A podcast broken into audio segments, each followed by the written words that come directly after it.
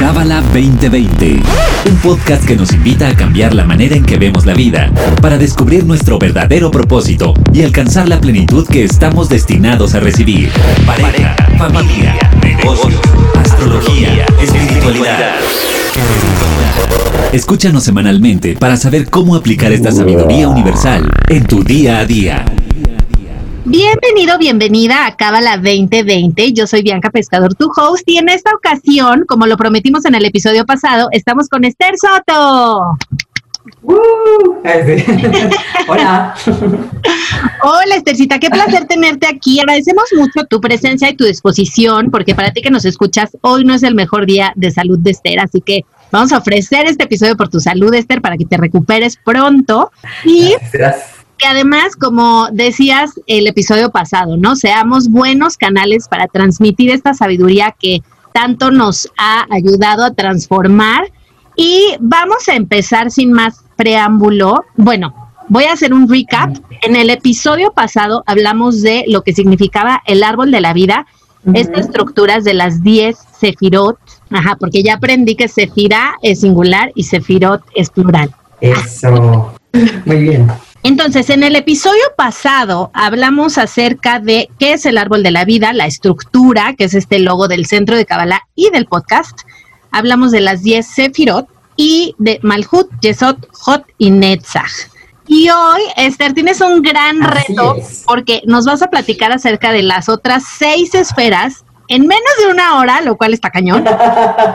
no, sí, no, ahora sí, voy a ser súper concisa.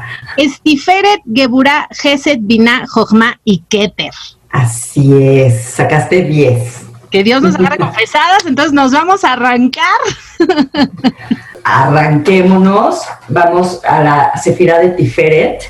Tiferet significa, bueno, está conectada con la energía de belleza y balance también estábamos asociándolo con partes del cuerpo. Y para los estudiantes más avanzados, esto lo pueden ver también en la meditación del Tikkun Nefesh. Cada vez que inyectamos energía a cada parte del cuerpo, está asociada con una parte del cuerpo y con una sefira. El Tiferet está asociado al tronco, digamos, a los órganos centrales del cuerpo. Y bueno, ¿cuál es el aspecto de ego de Tiferet? Experimentar orgullo negativo y falso honor ante la vida versus si le damos el giro positivo, lo podemos volver orgullo positivo específicamente de mi trabajo espiritual o del trabajo que vine a hacer este mundo. ¿Cómo experimentamos este orgullo, digamos, desde el ego? Pues pensemos simplemente cuáles son las cosas que nos enorgullecen. No hay que ser como demasiado elevados. ¿Qué cosas nos enorgullecen? Y otra vez, ese orgullo normalmente viene de lo externo, de lo que los demás piensan de mí, de que lo que yo hago sea eh, valorado, sea reconocido. Ese es el honor que normalmente estamos persiguiendo. Ahora los cabalistas dicen, pues ese es muy limitado, no depende de ti, no está siendo causa y eventualmente vas a estar experimentando pues frustración, ¿no? Porque ¿qué estándares tienes que alcanzar continuamente para lograr ese falso honor? Ahora, el verdadero orgullo, el orgullo positivo que está disponible para nosotros, es el de reconocer continuamente nuestros avances internos o externos también, o sea, nuestros logros, pero desde nosotros, desde la elevación de nuestra conciencia, desde la eh, trascendencia de nuestras limitaciones, de nuestros miedos, o sea, voltear quizá un año atrás y ver lo que antes me daba miedo, hoy quizá todavía me da miedo, pero ya lo voy a hacer, o ya no me importa, o estaba buscando apreciación de alguien y me doy cuenta que no la necesito, estoy trabajando más en mi amor propio. Y el punto más elevado probablemente de todo esto es reconocer que cada vez mi capacidad de dar es mayor. ¿No? Al final del día, ¿cómo se traduce este trabajo espiritual? Es cuánto estoy transformando mi deseo de recibir solo para mí mismo en un deseo de recibir para beneficiar a los demás y a mí, no beneficiar a mi entorno. Estoy ya pensando en cómo impactar positivamente a mi entorno y también estoy pensando cómo beneficiar el proceso de mi alma. Ese es el, orgullo que deberíamos de estar persiguiendo. Súper concisa. ¿Te quedó alguna pregunta? Si lo tuviera que yo bajar sería, en lugar de estar buscando el reconocimiento pues digamos, porque estamos haciendo este proyecto del podcast y entonces los escuchan 2.500 personas a la semana y entonces me quiero parar el cuello, ¿no? Hay un, hay un lado de mí que dice, wow, versus que yo, o sea, es algo mucho más íntimo, ¿no? O sea, algo que yo diga, wow, antes me desesperaba esto y ya no, o ya lo estoy controlando mejor. Como que siento que es otro trip en cuanto a no, Incluso el tema del podcast, por ejemplo. Antes a lo mejor tú estabas persiguiendo, y es un ejemplo, no quiere decir que seas tú, pero a lo mejor decías, ay, solo me vieron dos mil personas y esto es tan buena y te comparas con otros podcasts, qué sé yo, ¿no? Eso es limitado. Ese es un orgullo mal sustentado o deficiente. Si tú lo haces porque, wow, estoy llegando a dos mil personas que quizás al escuchar esto se inspiren a hacer cambios en su vida, wow, o sea, realmente, si te escuchan cinco, si te escuchan dos mil, lo que tú estás interesada en que, o sea, que toques almas, que inspires gente. Y entonces ya estás pensando, sí en ti, y es importante ese orgullo, es importante que te des ese reconocimiento porque al tú reconocerte también vas a inspirar a otros. O sea, sí es importante ser reconocida porque si no, ¿quién te va a escuchar? Pero no es esa tu eh, agenda. Eso no es lo que persigues. Solo sabes que al tú ser un mejor canal vas a llegar a más personas. ¿Sí? Pero no estás buscando ese reconocimiento, ese orgullo. Estás buscando tú ser un mejor canal. Es diferente. Y a veces va a llegar una persona, una, a decirte, ¿sabes qué, Bianca? Lo que compartiste el otro día no sabes, me cambió la vida. Ya, cumpliste. Y cuando vienes del otro lugar vas a tener 10 mil likes y no va a ser suficiente. Me encanta, me encanta porque yo doy clases de podcast, Esther, y el otro día tuvimos una asesoría y una de mis alumnitas me decía, oye, que es que nada más tengo 30 descargas, no sé qué, y como que le decía, pues tienes 30, o sea, estás dando una mini conferencia para 30, o sea, lo que pasa es que no lo vemos porque ya se nos hace muy poquito porque a Zoom le caben 100, ¿no? O bueno, si pagas, pues le caben 5 mil, pero a lo que voy es como, tienes razón, o sea, a veces no valoramos a esas 30 porque, claro, me comparo con la de 2 mil y yo me comparo con la de 5 mil y la de 5 mil se compara con, tienes toda la razón. Exacto, y además a lo mejor antes me seguían 2000, pero a lo mejor mi conciencia no estaba tan alineada y hoy que me siento mucho más alineada, vienen 30, pero sé que voy a ser un mejor canal para ellos. Es mucho más poderoso y ese es el reconocimiento que nos tenemos que dar. Wow, me encanta, súper concisa, muy bien Esther, vamos muy bien. Venga, venga. Tefira es Gebura. Gebura que es fortaleza, está asociada con el brazo izquierdo. Ok. Y bueno, miren, la, la Sefira de Geburah está eh, del lado izquierdo del árbol de la vida. Quiere decir que está también conectada con la energía del deseo de recibir para uno mismo y también con energía de juicio. Ahora, normalmente cuando escuchamos juicio, así casi casi que sentimos que nos cae un rayo encima. No, el juicio es tan benéfico como la misericordia. Nada más hay que elegir los momentos. Entonces acá vamos a ver cómo se ve negativamente o reactivamente aspectada la energía de Geburah, que quiere decir cuando nuestros límites son dañinos, versus cuando lo aspectamos positivamente o más del lado del alma, creamos límites saludables. Ahora, ¿qué significa esto? Límites dañinos es cuando estoy persiguiendo que las cosas salgan como yo quiero, ejerzo una especie de control, que además es una ilusión porque yo no controlo nada. Pero yo en mi fantasía egocéntrica estoy pensando que yo puedo controlar a la gente a mi alrededor, los resultados, tal. A veces sí sale como yo quiero, entonces se crea, se refuerza la falsa ilusión de que sí puedo controlar, pero realmente no es cierto. Entonces, hay dos formas en las que nosotros usualmente controlamos. Uno es a través de la ira. Tú te equivocaste, no salieron las cosas como yo quería y entonces me voy contra ti o me voy contra el equipo o me voy contra mi pareja o me voy contra la señora en el súper. Ira. Y trato de, o sea, al ser iracundo lo que estoy buscando ilusoriamente es hacer que las cosas se alineen a lo que yo deseo. Esto, en términos espirituales, es de alguna manera como no reconocer el sistema perfecto de la, de la creación, las leyes perfectas de causa y efecto, o sea, la perfección de la vida todo está sucediendo tal cual debe de ser. Cuando yo me peleo con esto, pierdo mi tiempo. Lastimo, me lastimo, me limito. Y caigo en la falsa eh, idea de que puedo controlar. El otro aspecto de control, que aunque podría parecer inofensivo, es tan dañino, que es cuando soy complaciente. porque entonces yo espero un resultado de la otra persona o de la situación, entonces cedo, permito. O sea, si dejo que la persona me trate así, se va a quedar conmigo, por ejemplo. Si yo dejo que mi cliente me pisotee, bueno, me va a dar el contrato. Es una manera también de controlar, con placer. Es lo mismo, no estoy confiando en las leyes de causa y efecto, etcétera, en el sistema de perfección de la vida. Estoy pensando que yo puedo controlar y es una pérdida de tiempo. Entonces, en resumen, el aspecto negativo de Gebura es cuando las cosas no salen como yo quiero, voy a hacer que se hagan a mi manera. Pues mucha suerte. Ahora, ¿cómo lo sano? ¿Cómo, lo, cómo le doy el giro? Obviamente necesitamos entender que el juicio es una energía positiva cuando yo la uso desde un lugar de luz, es decir, cuando fijo límites. Cuando fijo límites hacia mí mismo, que estoy a punto de hacer mi berrinche porque alguien no hizo las cosas como yo quería, y entonces es hacer un alto y ponerme límites a mí, decir, recordar que es perfecto y que hay una oportunidad para mí. Estamos siempre entender que todo lo que sucede a nuestro alrededor es la luz mostrándonos una oportunidad. La vida diciéndonos aquí hay algo para ti que quiero que transformes porque como te quiero dar más, pero como tienes esta limitación no te lo puedo dar.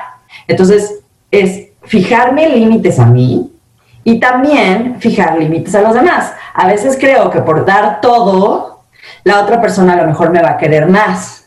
Es una ilusión, ¿no es cierto? Entonces ahí es decir, no, hasta aquí.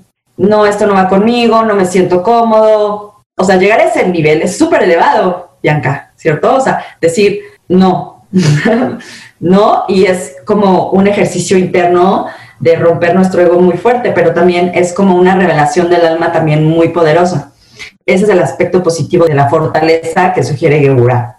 Pasar de los límites dañinos a los límites saludables. Básicamente eso es. Y, y si lo quisiéramos bajar, digo, en el mundo del freelanceo, hay como esta broma de que no sabemos decir que no porque you never know, ¿no? O sea, hoy tienes trabajo, mañana no, hoy te fue increíble, no, entonces es como, sí, sí, sí, sí, sí, quiero todo. Y tengo como un grupo de amigas que nos pasó mucho como esto de sentirnos abusadas, ¿no? Hasta que yo dije, es que yo no siento que la gente abuse, yo más bien siento que nos dejamos abusar. Claro, nosotros lo permitimos, sí, exacto. sí. Y ahorita que decías esto, ha sido súper poderoso porque de, ¿qué será? De dos meses para acá, o sea que yo creo que también es como aprender a negociar justo esto, ¿no? No enojarnos con las personas, sino decirle, oye, a ver, ¿qué punto intermedio podemos coincidir, ¿no? ¿En, en dónde? O sea, mitad tú, mitad yo, ¿dónde nos vemos? A, nivel de todo, ¿no? O sea, no solo de pareja, sino de, trabajo, de amigas, de, de todo. Y algo también que, que, me gustaría agregar es que cuando nosotros, o sea, cuando nosotros identificamos situaciones en donde necesitamos fijar límites, espiritualmente hablando, ahí hay una oportunidad de expandir nuestra vasija. Porque hasta donde tú llegas hoy, hasta donde tú estás dispuesto a soportar, es el nivel de deseo que tú tienes. Pues ya, pues con que me den el contrato, pues ya, ¿qué importa? Aunque salga tablas. Ese es el nivel de tu deseo. O en una relación, ay, bueno, pues este no es lo máximo, pero por lo menos no estoy solo o sola cuando necesitamos empezar a fijar límites, cuando sentimos la necesidad de fijar límites, es detrás de eso la luz diciéndote, aquí hay una oportunidad para ti de expandir tu deseo. Porque cuando tú dices no, cuando tú dices no, no me conformo con esto, entonces está disponible más para ti. Y no ejercer esa fortaleza de la que habla Gebura es estarte limitando. Es muy poderoso también. Oye, tengo el ejemplo perfecto. El otro día una amiga, ah, la prima de una amiga, no mentiras, no, la prima de mi vecina me platicó, me contó que salió con un cuate, que es divorciado con hijos, bueno, una hija. Y entonces que este cuate le dijo, oye, me da mucha pena, pero, o sea, era la tercera vez que la veía. Ya sabes, primero le bajó el sol, la luna y las estrellas y luego le dijo, oye, me da muchísima pena, pero mi prioridad es mi hija. Mi segunda prioridad es mi trabajo y se oye horrible, pero lo que me quede de tiempo, pues te lo podré dedicar a ti. Entonces, que ella dijo, justo lo que estás diciendo, o sea, de, ¿es eso suficiente? O sea, ¿es eso lo que me merezco? Las obras, porque literal él le dijo así, se oye horrible, pero pues es las obras de mi tiempo, eso es lo que te puedo dedicar. Y que le dijo, ¿está bien contigo? Y él le dijo, no. y justo, ¿no? O sea. Buenísimo. Sí, y era lo que le decíamos muchas, o sea, de ¿por qué te vas a conformar? O sea, ¿por qué nos tenemos que conformar? Porque creemos que es la última Coca-Cola del desierto. No lo es, no lo somos, ninguno. Y sin embargo, ¿cuánta gente sí lo habría considerado? Claro. ¿No?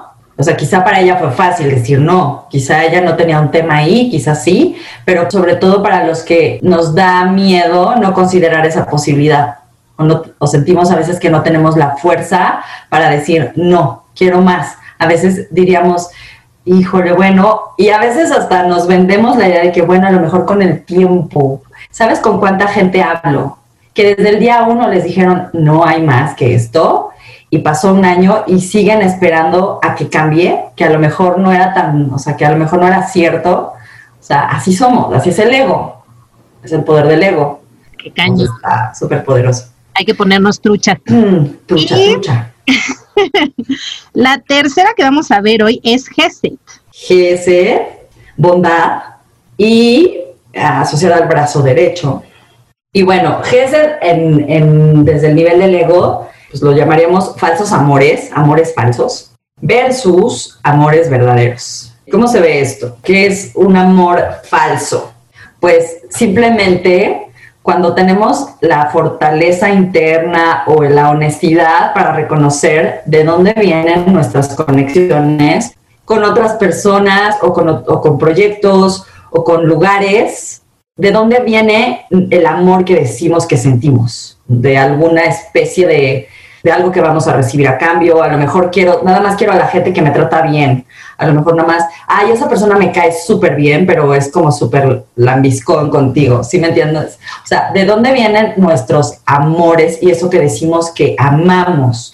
Eso es el aspecto reactivo de los falsos amores. Algo que está asociado con esta energía es los celos, los celos y la codicia. O sea, por ejemplo, te quiero, pero nada más te quiero para mí. Es bien, pero al mismo tiempo me estoy cuidando de ti, me estoy comparando contigo. Todo esto es falso amor, es amor súper limitado. ¿Cómo le damos el giro positivo? ¿Cómo entender el amor desde una perspectiva espiritual?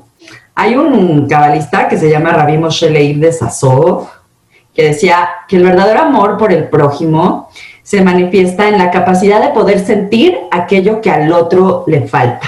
¿no? En las clases de Kabbalah 2, me parece, cuando estamos hablando de este concepto de ama a tu prójimo como a ti mismo, ¿no? el estado más elevado que, al que podemos llegar, plantea esta pregunta y me encanta. Dice, imagínate tener a alguien que esté para ti incondicionalmente, que pueda ver tu luz y tu peor basura y que no te haga sentir ningún nivel de juicio, que no te haga sentir juzgado para nada, que te puedas sentir súper cómodo de ser quien es y vas a saber que esa persona para nada te va a juzgar y que tienes esa confianza y esa comodidad de ser quien eres. Todos aspiramos a tener a alguien así en nuestra vida, ¿cierto? Y sin embargo, no estamos necesariamente trabajando en ser esa persona para los demás. Entonces, es ese aspecto de llegar a ese nivel de empatía y de amor por el otro, de tanto su luz como de su oscuridad, y ver el todo, y sentir empatía por su proceso y no juzgar. Y el nivel más elevado al que podemos aspirar en cuanto a nuestras relaciones con otros es entender que es una extensión de nosotros, que todos provenimos de la misma fuerza, estamos haciendo una parte del trabajo, pero que todos provenimos de lo mismo y que al final del día me sirve para generar la conexión que viene a ser con la luz, con mi nivel más elevado. O sea, yo necesito al otro para yo llegar a ese nivel de conciencia. Eso es como el, el objetivo de, de transformar nuestros amores y renunciar a nuestras agendas. Me gusta. Y algo que creo que para aplicarlo a la vida diaria podría ser como siempre que no nos caiga bien alguien o nos quejemos de alguien o algo así, buscar ese lado positivo de esa persona. Absolutamente, o sea, como la empatía, saber de dónde, o sea, que hay una razón por la cual es así, que no está ahí para molestarme, está probablemente ahí para darme un mensaje. Y entre más yo cree separación con esa persona, más me estoy perdiendo del mensaje. O sea, al final del día es en mi detrimento generar separación con el otro. Me estoy perdiendo el mensaje y el mensaje lo tengo que recibir de esa persona o de quien sea. Exacto, me encanta. Y nos vamos a ir con la Mm. cuarta, que es, bueno, la cuarta de este episodio, que es Vina. Vina es el entendimiento en su aspecto de ego, lo experimentamos como no tomar responsabilidad por nuestro pasado versus diariamente tomar responsabilidad por nuestro pasado. ¿Cómo se traduce eso? Bueno, nosotros, eh, las personas que estamos ya más involucradas en Kabbalah, e incluso estoy segura que la gente que ha empezado a, a relacionarse con esta sabiduría, sabemos del proceso de tikkun del alma, ¿cierto? Entonces sabemos que todos ya traemos como una, una historia, como una huella espiritual que no venimos limpios, que venimos a hacer un trabajo y que absolutamente cada persona y cada situación que se ha presentado a lo largo de mi vida ha sido perfecta para construir, digamos, este caldo de cultivo en el cual yo vine a hacer mi trabajo de perfeccionamiento. Entonces, cuando yo abordo la vida desde esta perspectiva, me sirve para poderme reconciliar con cada situación que se ha, se ha presentado a lo largo de mi vida. Sin embargo, no necesariamente vivimos así o sea, experimentamos así nuestra vida. Estamos continuamente atorados en el pasado, a lo mejor no hemos logrado perdonar a alguien, a lo mejor seguimos sintiéndonos víctimas de lo que me pasó en 1985 o de cómo eran mis papás, ¿no? O sea, estoy atorado en el pasado y eso me está limitando muchísimo, porque entonces no estoy experimentando la vida como una bendición ni como oportunidades continuas y no estoy conectando con la gente como mensajeros continuos cuánta de nuestra vida está atorada porque no hemos logrado soltar. Y nosotros como estudiantes de Kabbalah ya tenemos estos conceptos que son súper poderosos. Hay mucha gente que no los tiene y entonces quizás es comprensible que sigan enojados con su historia, con sus procesos, con las personas que los han lastimado, pero nosotros que tenemos estos conceptos necesitamos hacer uso de ellos y aprovecharlos para beneficiarnos, porque eso nos está atorando, nos está dejando atrás. Entonces, o sea, el aspecto positivo, el aspecto de transformación de Vina es amar nuestro proceso, llegar a un punto donde cada persona que se ha presentado en mi vida, entiendo que tenía una razón de ser, un mensaje para mí. Entiendo que a través del dolor que me provocó, yo tenía la posibilidad de ver un aspecto limitante de mí, un aspecto desagradable de mí, que esa persona afloró. Deberíamos de agradecer que viene esta gente que aparentemente es desagradable y que me lastima y todo, pero me está dando un mensaje. Entonces, Binah es entendimiento, es entender y analizar minuciosamente por qué me sucede lo que me sucede y por qué me ha sucedido lo que me ha sucedido toda mi vida.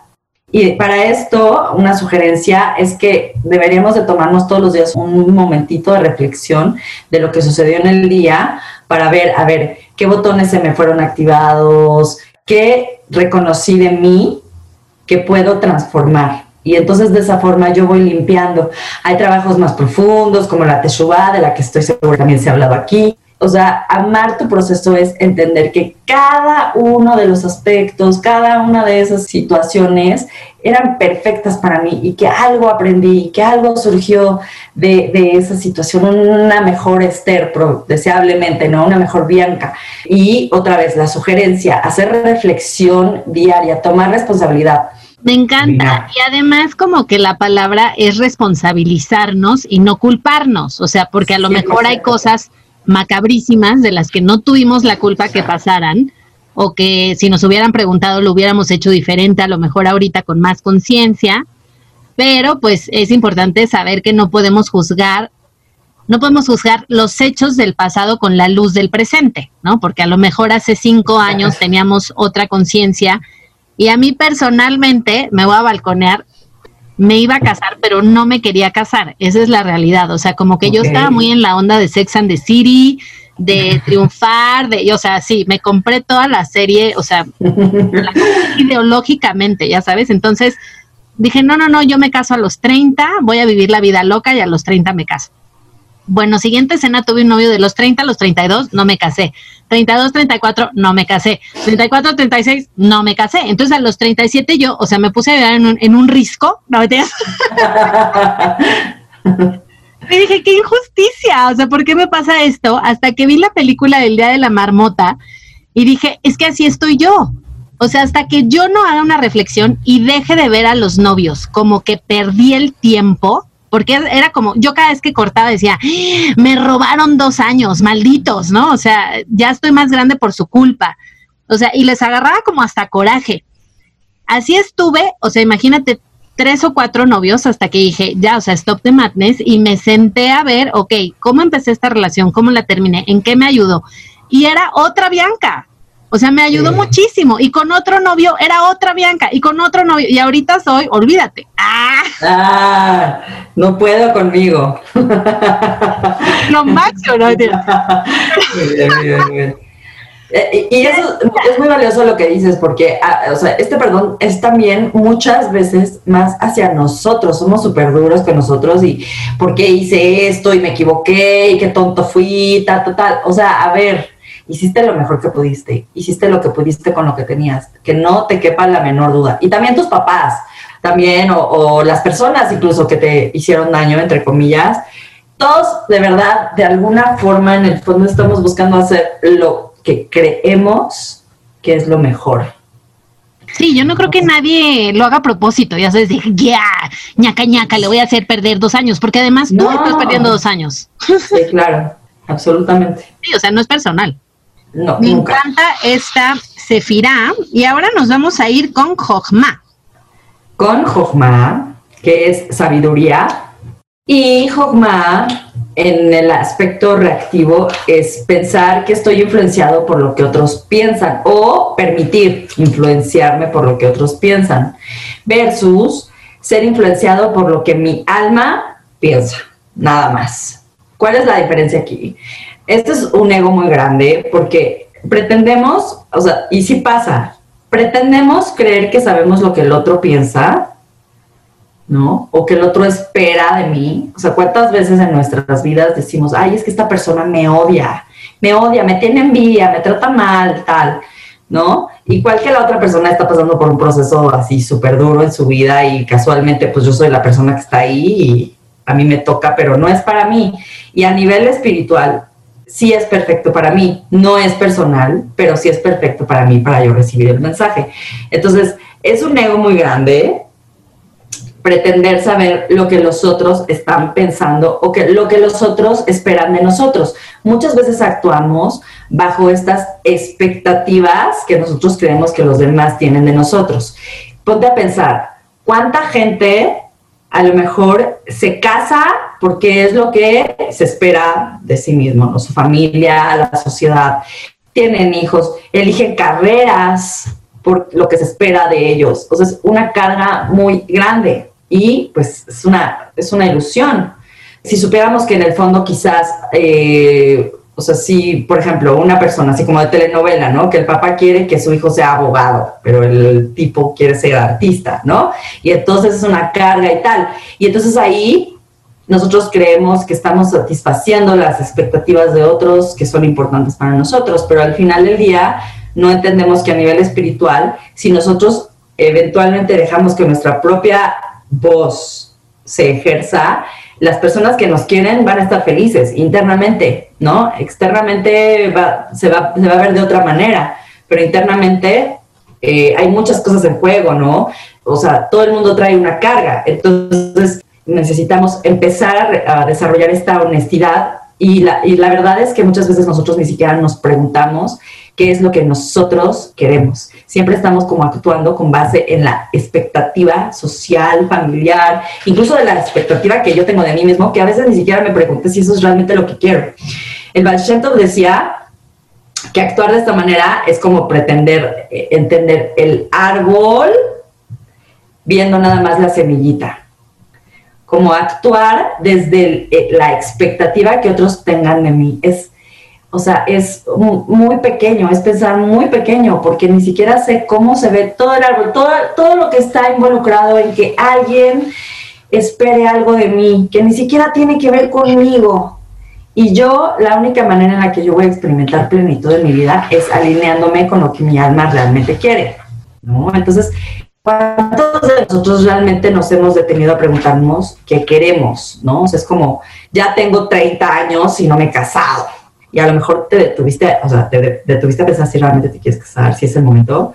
No, a lo mejor si te detienes te das cuenta que no, que no es el momento, que no es la persona o tal, ¿no? Entonces, o sea, el giro de esto, de la expectativa y de la falsa ilusión de que yo sé lo que los demás piensan de mí, es uno, empezar a darme espacios en mi vida para preguntarme qué es lo que yo y mi alma realmente queremos. Este concepto se llama Idbodedut, que es aislarme, darme espacios en mi vida para estar solo, ¿no? Tengo un conflicto, no sé qué hacer, o sea, tengo este proyecto, pero mi expectativa es dinero, tal, otra vez esto del honor, ¿no? Ser reconocido y todo, y a lo mejor internamente a mí todo eso me importa un comino, y yo nada más quiero hacerlo porque es lo que me llena el alma, es lo que me llena el alma, y quiero irme por ahí, no estoy deteniéndome por las expectativas, sino estoy siendo súper honesto conmigo. ¿no? Y cuando tú eres honesto contigo, estás dispuesto a asumir las consecuencias. Me gusta, me gusta. Y Esther, además, el otro día platicaba con una amiga que escribió un libro y hablábamos de justo las expectativas que las personas tienen de las demás personas, ¿no? Y me decía, mira, a mí nunca se me va a olvidar cuando di un taller en una empresa y había dos gerentes de recursos humanos. Y que a la hora de platicar, uno de ellos dijo, yo a los candidatos los hago esperar horas y los que se quedan son los que contrato, porque quiere decir que son persistentes, que están ahí, que no se dejan este, vencer, ¿no? Que se encuentran otras cosas que hacer mientras están esperando. Imagínate. Ajá. Y el otro gerente dice, pues yo también los, los dejo esperando mucho tiempo, pero yo a los que se quedan no los contrato porque les falta iniciativa, quiere decir que los pueden pisotear, quiere decir que se van a quedar horas esperando y no se dan su lugar. O sea, entonces decíamos, fíjate cómo, ajá, fíjate cómo al final tienes que hacer lo que tú quieras hacer, porque pues vete a saber con qué gerente te tocó y si te van a contratar o no por si te quedaste o no. Entonces, qué padre decir, me quedé porque me quise quedar y no me contrataron, o me contrataron, o me fui porque a mí nadie me va a tener tres horas esperando, ¿no? Que es lo que... O tengo otro compromiso, ya me tengo que ir lo que sea. Otra entrevista. Exacto. Aunque no la tengas, no importa, pero, o sea. Pero imagínate el nivel de, de, de ¿cómo se dice? pretensión de, o sea, decir, si se quedan, quiere decir esto de la persona. O sea, qué gran engaño, qué gran mentira nos estamos diciendo, ¿no? Si esta persona hace esto por mí, quiere decir que me ama. ¿Cómo sabes? Su concepto de amor puede ser totalmente diferente al tuyo y eso no quiere decir que te ame menos. Exacto, o sea, está muy, muy cañón. Sí, este es un buen ejemplo de lo que no debemos hacer. Y algo también súper importante es que mientras nosotros no nos hagamos conscientes de nuestros propios pensamientos, eso es lo que va a traer las situaciones en nuestra vida, porque por ejemplo, este poder de pensar, ¿no? Más que tratar de interpretar los pensamientos de los otros, es ejercer ese poder del pensamiento de nosotros para beneficiar a los demás. Entonces, por ejemplo, si yo estoy sintiendo que alguien está pensando algo de mí, es romper esa idea y darle el giro. ¿Cómo? Entonces yo ahora le voy a mandar pensamientos positivos a esta persona. ¿No? Es una manera muy elevada de darle el giro. O sea, cuando pienso, esta persona le caigo súper mal y me tiene mala onda y todo, a ver, yo no sé, es como pararle un alto a tu ego, decir, a ver, compadre, tú no sabes nada, no tienes ni la más remota idea, mejor le damos el giro positivo y entonces yo le voy a mandar pensamientos positivos a esta persona, le voy a hacer lo mejor, no me lo voy a tomar personal y el mensaje que sea que me esté dando yo lo voy a tomar para trabajar en mí. Esa es la manera de transformar la energía de, de ¿no? Y de alinearme más con mi alma. Oye, ¿Vina qué órgano es? Vina es el lado izquierdo del cerebro y Jogma es el lado derecho del cerebro. Ok, ya vamos en el cerebro. Y por último, Keter. Keter, el tiempo récord. ok, Keter es la corona está asociado al, cráneo. Y acuérdense, es muy importante porque es la semilla de todo. Keter es nuestra conciencia. O sea, en Keter ni siquiera estamos teniendo como una participación, digamos, consciente. Es simplemente esos pensamientos que vienen hacia nosotros. Es como cuando estamos canalizando información y puede venir otra vez del ego o puede venir del alma, ¿no? Entonces, para los cabalistas, cada vez que hablamos de la semilla, la semilla es la conciencia, eso es Keter. Entonces, cuando viene del aspecto reactivo, Keter es pensar que yo soy la fuente. Yo soy la fuente de todo.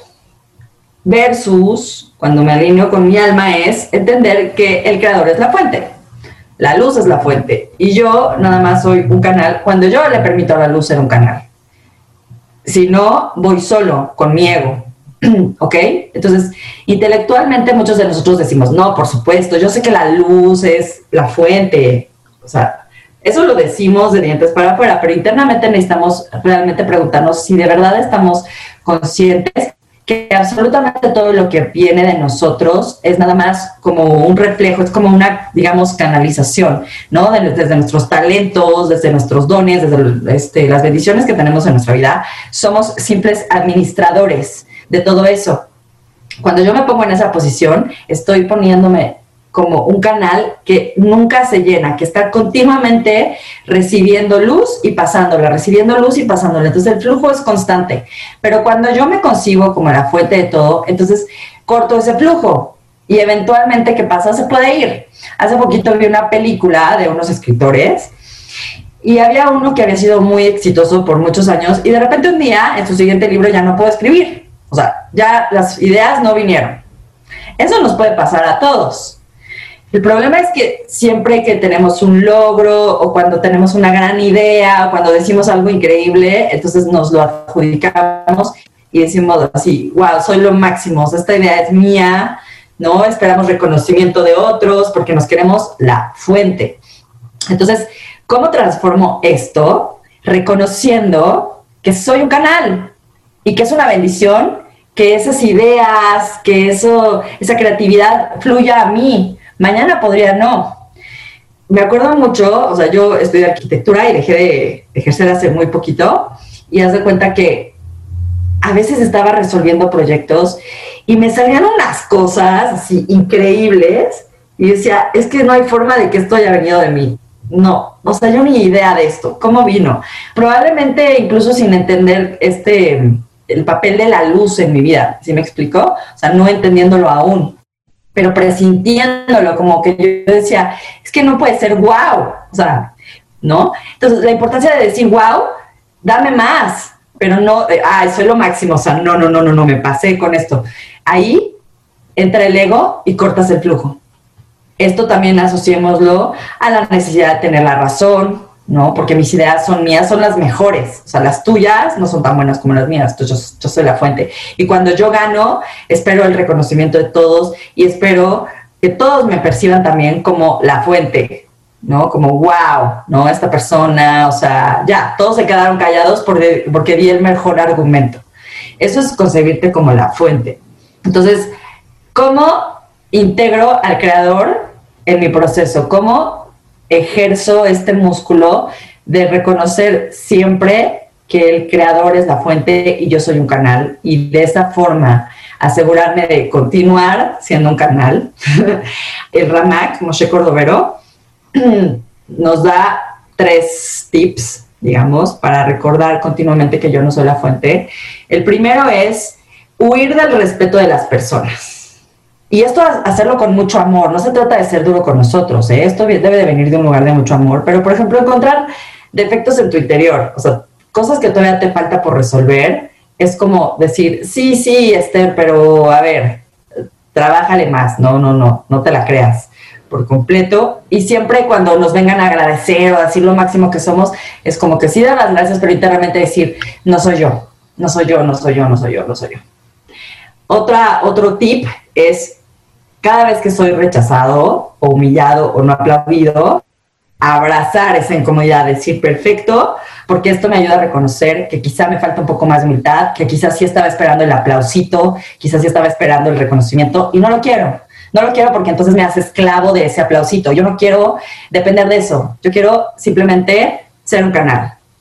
Y otro tip, finalmente, es cada vez que venga una idea genial, un pensamiento positivo, un pensamiento de amor, hacia otros, es como decir, aquí está la luz conmigo, gracias, gracias, gracias por permitirme eh, sentir este amor por los demás o sentir esta compasión, por permitirme o por acompañarme a guardar silencio, a hacer restricción, a darme estas bendiciones, o sea, wow, qué posibilidades había de que yo ganara el concurso, gracias, sé que todo tiene un propósito mayor y quiero ver el propósito mayor. No quiero conformarme con el aplausito y el like y el eres lo máximo. Eso me hace adicto. Entonces, esa es la energía de, de, de Keter y esa es la manera en la que yo puedo transformar la semilla de cualquier cosa que yo vaya a emprender en mi vida. Siempre reconocer que soy un canal nada más y que la fuente es la luz. Y de hecho, hay una meditación también en el libro de los secretos del Soar, no sé por qué lo estoy citando, pero que también es como para cuando vas a iniciar algo nuevo, hay una pequeña meditación para involucrar a la luz en el proceso desde el principio, o sea, que la semilla de lo que sea que inicias sea, o sea, desde la luz, no desde ti, desde tu ego, desde tus agendas chiquitas. O grandotas. o grandotas también, o sea, pero eh, digamos que de vasija pequeña de deseo recibir para ti mismo, ¿no? Me encanta, muy bien. Oye, Esther, en la clase tú hablabas de algo de semilla, árbol, fruto, pensamientos, emociones, acciones, algo así. Sí, eso fue en, el, en la primera sesión del, taller. Ajá. Y es como los cabalistas explican cómo nosotros construimos nuestra realidad. Y la analogía es un árbol, donde la semilla del árbol es nuestra conciencia, la raíz son nuestros pensamientos. Por eso la importancia de estar continuamente checando nuestros pensamientos que vienen involuntariamente, porque si no los cachamos, entonces nos dejamos guiar por ellos, ¿no? Ay, esa persona me odia. Ah, pues le voy a demostrar lo increíble y maravillosa que soy, ¿no? Y entonces ahí ya construiste una realidad alternativa que ni al. Pero si en el momento en el que viene ese pensamiento dices, a ver, comadre, nada, nada, nada, somos equipo, ¿no? Por decir algo, somos equipo y tal, y no, yo quiero este, hacer algo de mucha luz y tal. Entonces yo mismo detengo mi pensamiento y le doy giro a todo cómo se va a manifestar el árbol. Entonces, ¿qué viene del pensamiento? Que es la, la raíz, el tronco, que es las emociones, porque de un pensamiento te viene la emoción, ¿no? Por ejemplo, en este mismo ejemplo, entonces me siento enojada con la persona porque siento su juicio según yo, pero si yo lo detengo, entonces eh, a lo mejor genero misericordia, ¿no? Genero, no, no, no, quiero conocer más a esta persona, me voy a acercar más a ella, ¿no? Voy a ser más empático.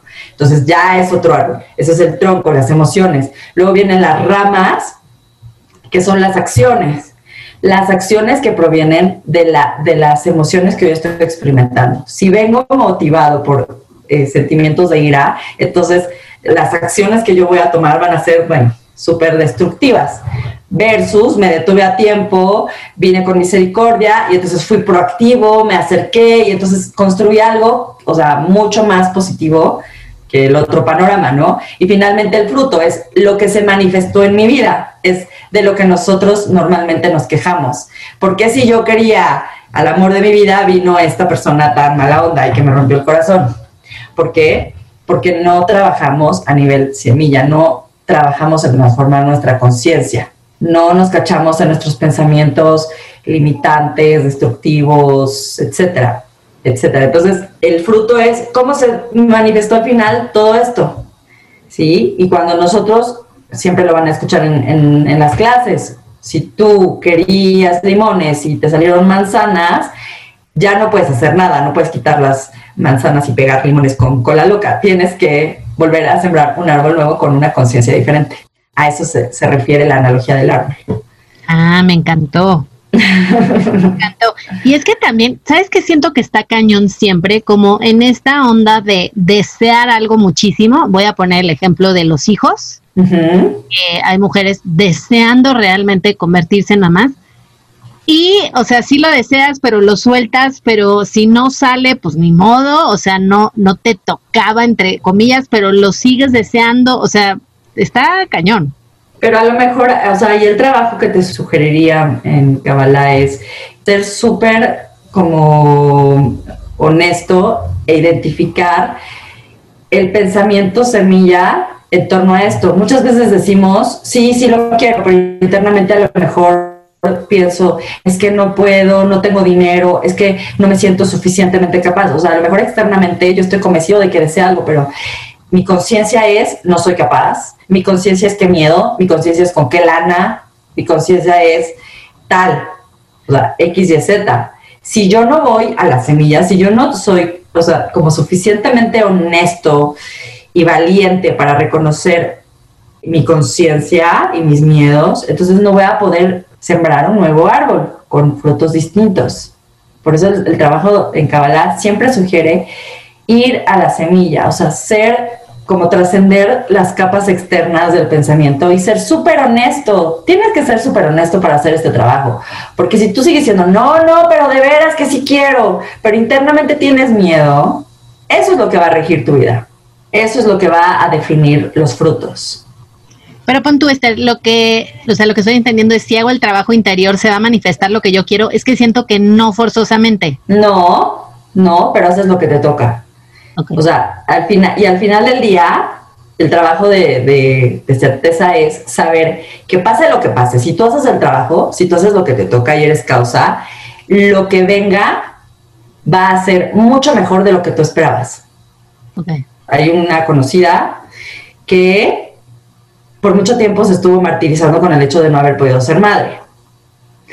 Tiempo después de hacer un trabajo muy fuerte, reconoció que la verdad no quería, que no estaba dispuesta a sacrificar su cuerpo, o sea, que realmente no quería. Entonces el día que lo aceptó, te digo qué pasó, llegó una persona, una pareja increíble, con dos hijitas.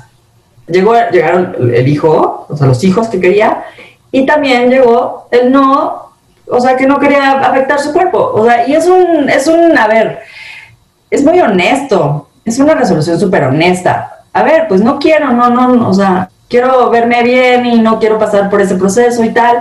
Y en el momento en el que lo reconoció fue súper honesta con ella, entonces la vida se lo dio de otra forma, de una manera inesperada. El problema es que no creemos que la vida nos quiere dar más. El problema es que no creemos que siempre la respuesta de la luz va a ser mejor. Es lo que, de lo que hemos venido hablando. Creer que lo que yo quiero, el control, es lo mejor. Es una ilusión, nos estamos limitando. Sí, y aquí podría poner 10 ejemplos, pero no lo voy a hacer porque estamos en el límite de tiempo. Ah. Pero nos portamos muy bien con el tiempo, ¿no? Sí, estamos on fire. Eso. Y pues muchas gracias a ti por escucharnos. Este curso que se va a repetir, se va a repetir este curso. Eh, estate atento al Instagram de Cábala MX porque ahí seguramente saldrán las fechas cuando ya tenga una fecha. Y gracias a ti, Esther, por tu tiempo. Espero que te sientas mejor. Muchas gracias. Yo soy junkie de tomar cursos repetidos porque todo el tiempo estoy con las cosas. Claro, siempre viene información nueva. Sí, nosotros captamos cosas nuevas. Entonces, seguramente por ahí estaré de intensa y. Buenísimo.